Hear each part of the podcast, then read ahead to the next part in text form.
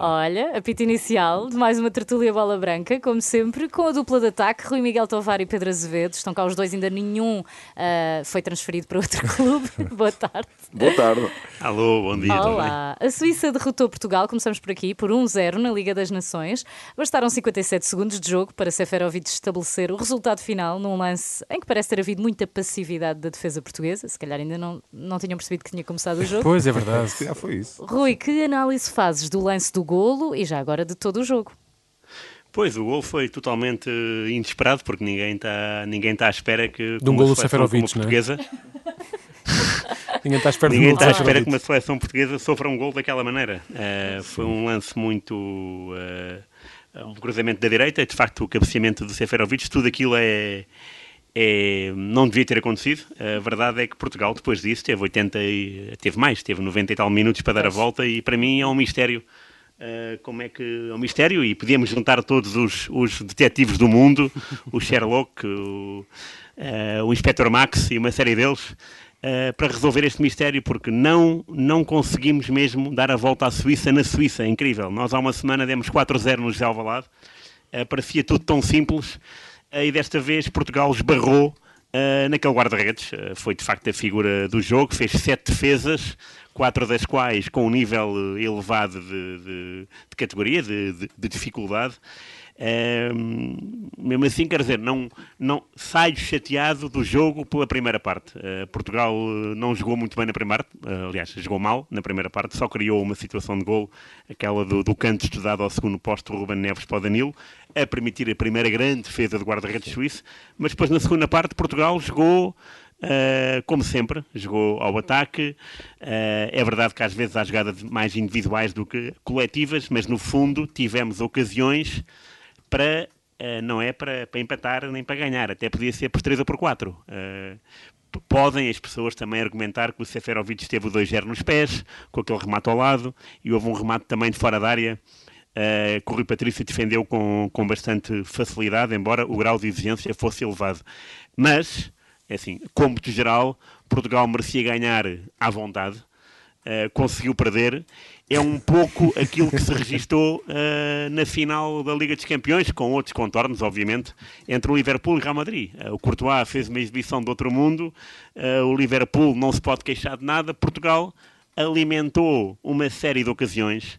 Uh, foi bastante, foi bastante ofensivo a partir do momento em que o Bernardo Silva entrou, o Diogo Jota também uh, entrou bem, só que de facto não, não era o dia do guarda-redes da Suíça, é uma exibição com muito mérito, uh, não há nada, não há nada uh, a tirar. Ele até, ele até nos, uh, nos ajudou naquele, naquele, naquele lance em que estou contra o corpo do, do Bernardo Silva, uh, ia quase facilitando a vida a Portugal, mas nem aí nós fomos brindados com, com sorte.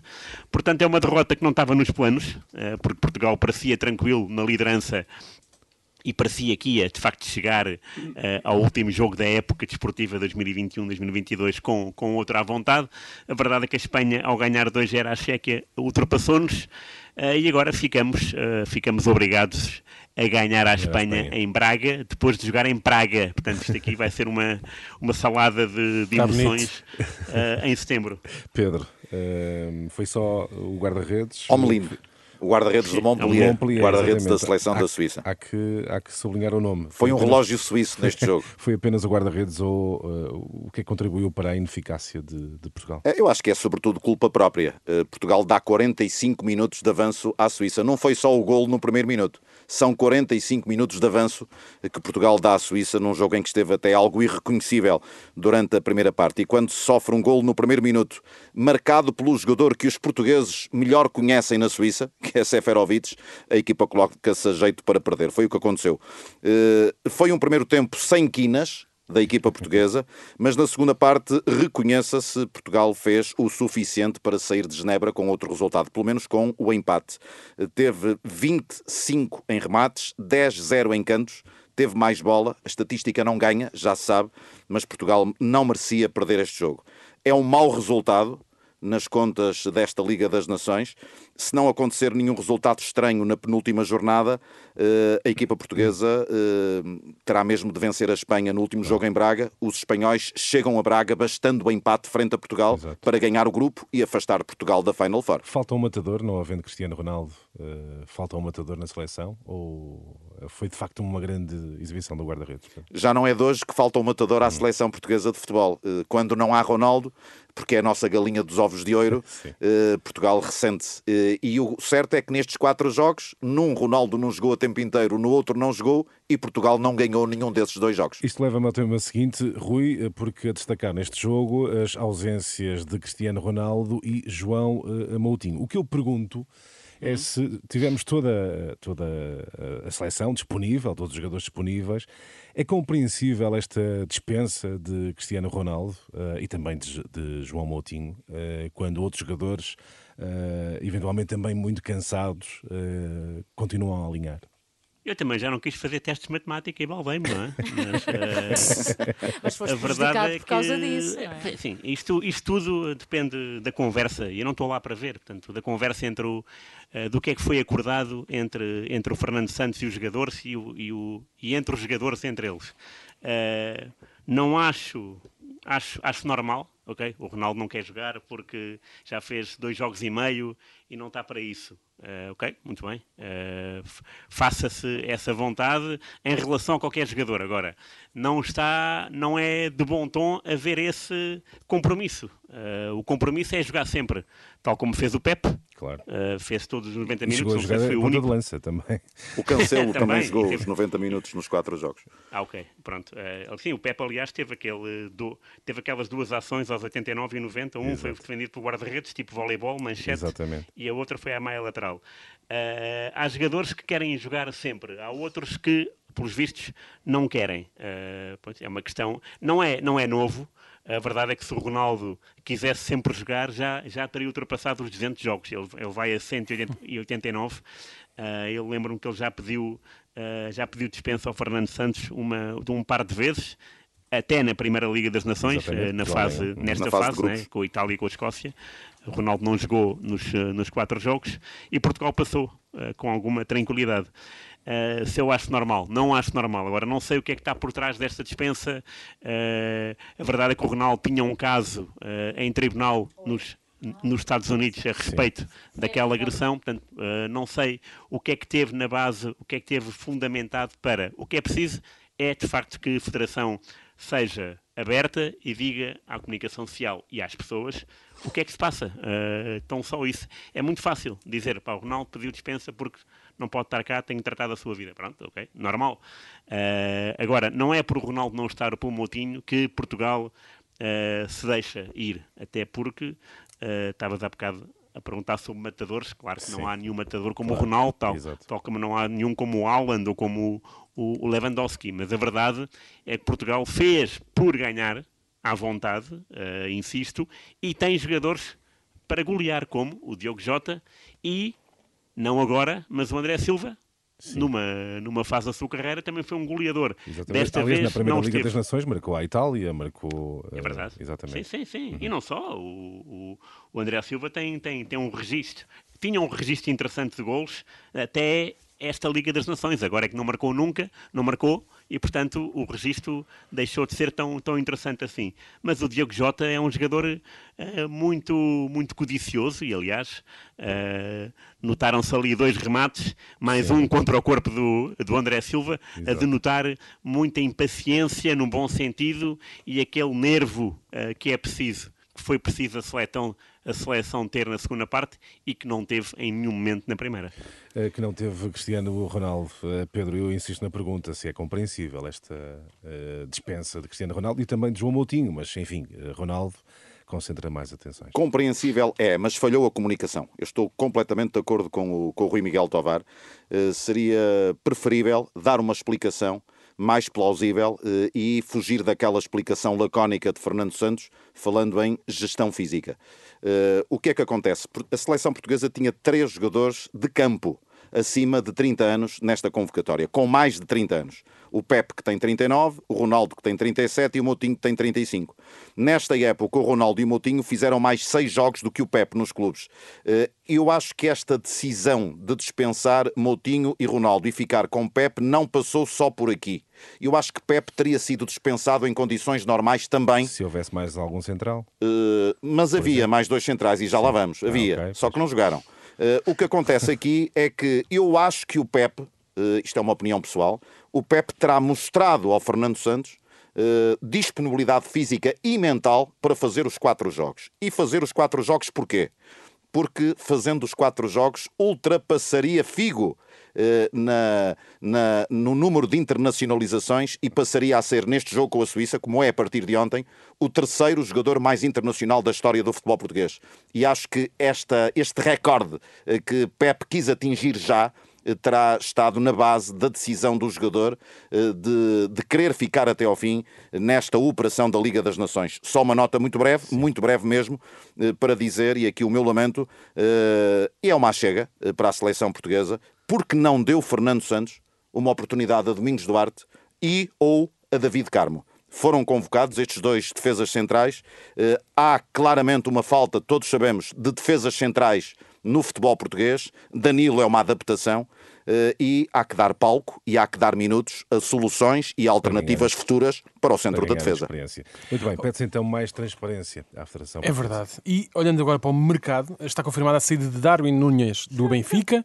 O avançado segue para o Liverpool por 75 milhões de euros. Como é que avalia o negócio? Rui. Para quem? Não, é, é, bom, é bom para todos. é bom para todos. O Jurgen Klopp mais uma vez teve aquilo que queria. Uh, a meio da época passada foi buscar o Luís Dias, agora vai buscar o Darwin. Uh, era um jogador que já vinha sendo falado há muito tempo, não é nenhuma novidade, não é um golpe do mercado, digamos assim. Ele sempre, sempre uh, vem cá jogar, leva um jogador, não é? Exato. Descobre bem alguém. visto, isso é bem visto. Exato. Um, acho que é um, uh, pode ser um negócio interessante para o Darwin, uh, sobretudo para ele. Uh, ele, na primeira época que cá esteve, com o Jorge Jesus, fazia-me confusão porque tomava muitas decisões erradas, ou melhor, muitas das vezes, quando tinha a bola nos pés, tomava a decisão errada. mas quando jogava nos extremos, e ele nessa, nessa primeira época, portanto em 2020 e 2021, do ano da pandemia, jogou muito nos extremos, tanto assim é que foi um dos melhores assistentes da primeira divisão, o que é estranho, uh, tendo em conta a altura dele e, e, o posicionamento, mas ele de facto fez muito serviço para os gols de alguém. Um, ele, esta época, transformou-se, uh, para mim, eu não, eu não o conhecia, eu não o acompanhei no Mundial Sub-20 em, em 2019 na, na, Polónia, onde ele teve, onde foi uma referência do Uruguai, uh, mas ele, esta época, portou-se de uma forma diferente, jogou muito mais dentro da área, uh, das decisões erradas uh, continua a tomar com, com, com, alguma regularidade, mas ele é novíssimo, portanto uh, tem muito para, para evoluir. O Liverpool é o clube certo para evoluir, o Jurgen Klopp é o treinador certo para evoluir no bom, no bom caminho, uh, no caminho de marcar mais gols. Uh, portanto, é uma aposta acertada do Darwin. Para mim, é, é um avançado que vai sentir-se bem com a Premier League. Aliás, uh, há, uma, há, um, há um naipe de jogadores de avançados nove que se dão bem na Premier League e que estiveram cá em Portugal. Lembro-me, por exemplo, do, de Raul Jiménez, uh, do Benfica, o mexicano, uhum. uh, que, que, foi um jogador que, em duas épocas do Wolverhampton, deu bastantes gols, marcou, é um homem, é um avançado eficiente que vivia à sombra do Benfica, eh, de Jonas e, e, e, de, e, de, e de Seferovic, se não me engano. Eh, portanto, eh, o Raul Jiménez conseguiu criar um, nome muito próprio na Premier League e acredito que o Darwin, agora que é um avançado muito mais completo, daí ter sido o melhor marcador do Campeonato Nacional esta época, 21-22, possa crescer mais ainda. E o curioso disto é, eu, eu há bocado falei do Mundial Sub-20, uh, o Darwin estava lá por, pelo Uruguai, marcou dois gols e jogou na fase de grupos contra a Noruega do Haaland, que também é uma, é uma transferência de mercado e vai para o City, onde já jogou o pai dele. O, curiosamente, uh, quando jogaram entre eles, uh, Noruega, Noruega-Uruguai, ganhou o Uruguai 3-1, o Darwin fez o seu golo, mas uh, nas contas finais desse Mundial, o melhor marcador foi o Alan, com 9 golos, todos num jogo, nos 12 a 0 às Honduras, uh, o que foi um, um é um marco extraordinário. Uh, 8 gols com o pé esquerdo, um com o pé direito. Uh, mas lá está, eu estou a falar de, de, transferências mediáticas e pronto, agarrei no caso do Darwin e do Alan porque se encontraram há três anos no Mundial uh, Sub-20 e agora vão se encontrar e vão ser rivais à séria no Liverpool e no League. City na Premier League 22-23. Pedro, a avaliação do negócio. Grande negócio para o Benfica. Grande negócio. O Benfica foi buscar por 24 milhões há dois anos o Darwin à segunda divisão de Espanha. Exatamente. Ao Almeria. Uh, vender dois anos depois por 75 que pode chegar aos 100 por objetivos, é um super negócio. Este é o paradigma do futebol português. É vende, comprar barato e vender caro. Uh, e por isso foi o que aconteceu com o Benfica. Uh, há aqui uma, um diferencial, há aqui uma mais-valia de 51 milhões de euros e, portanto, é um grande negócio que o Benfica executa com a venda de Mas Darwin é ao Liverpool. O, o, ataque do Benfica sem, sem Darwin? Uh, o Benfica vai ter um Gonçalo Ramos mais maduro. É a segunda época de Gonçalo Ramos no plantel principal. Fez 46 jogos, marcou 8 golos, vai estar mais consistente. Tem apenas 20 anos, a mesma idade de Henrique Araújo. Eh, o Benfica irá ter uma aposta, penso, em, nestes jovens jogadores na nova temporada. Eh, o Henrique Araújo foi o herói do Benfica na final da Youth League, marcou Sim. três golos. Eh, já se Seferovic e ou Yaremchuk saírem, acredito que o Benfica ainda irá ao mercado contratar um jogador. Até porque Rodrigo Pinho não deverá e contar. Tem dinheiro agora. E agora tem dinheiro. O Rodrigo Pinho não deverá contar, sobrando nesta equação o Peter Musa. Portanto, eu acho que o Benfica irá ao mercado eh, colmatar a saída de Darwin se sair um destes dois jogadores, ou até os dois, Seferovic e Aremchuk. Caso contrário, não irá ao mercado. Muito bem. E no insólito desta semana, o que é que nos espera? Companheiros e companheiras da Bola Branca, eu não sei se se lembram dos tempos em que jogávamos a bola na rua e em que fazíamos lembro. os postes das balizas com pedras da calçada Sim. ou com as nossas mochilas ou camisolas, não é verdade? O processo de medição na altura, que era normalmente por passos, não é? Uh, das balizas gerava sempre grande controvérsia, porque havia sempre o receio que a baliza adversária ficasse mais pequena do que a nossa e às vezes ficava mesmo, porque Nunca alguns. usavam os passos do Daniel Leitão. Não, não, não, não, porque ficava, senão ficava uma baliza de futebol eh, de 24, não era de 11. E às vezes ficava mesmo porque alguns portinhos iam propositadamente, mas subtilmente, pondo os postos mais para dentro Exato. à medida que o jogo ia correndo. Isto parece brincadeira a crianças, mas na Noruega o problema parece ser bem real. É que Patrick Gunnarsson poderá ter colocado o seu clube, o Viking, em maus lençóis. O guarda-redes islandês está a ser acusado de ter encurtado o tamanho das suas balizas em cerca de 15 a 20 centímetros em todos os jogos caseiros da sua equipa. Foi o jornal Aftenposten quem deu agora a conta deste estranho ritual de Patrick. Antes de cada jogo e já depois dos árbitros terem uh, avaliado as balizas, o guardião do Viking vai até aos postes e empurra-os com força e, e dando-lhe pontapés também, reduzindo assim a, sua, a distância entre eles. Isto porquê?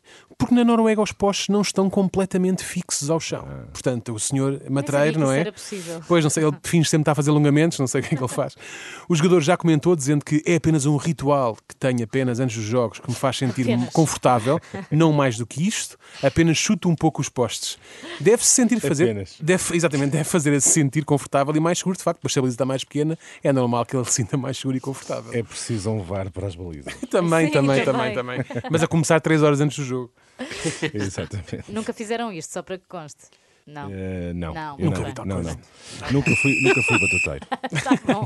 Encerramos então aqui a tertulia Bola Branca. Até para a semana. Até para a semana. Até para a semana. Obrigado.